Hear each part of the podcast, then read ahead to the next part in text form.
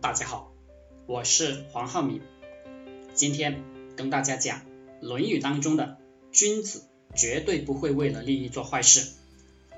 原文：子曰：“君子怀德，小人怀土；君子怀行，小人怀惠。”孔子说，君子念念不忘仁义道德，讲究的是原则、规则、道理。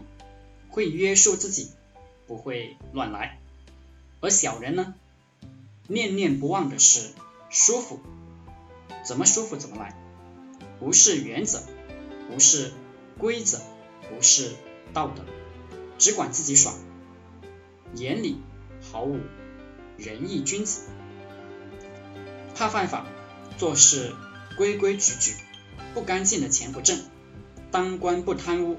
不徇私枉法，做生意不行贿，获得更大的好处，不做伤天害理的事情。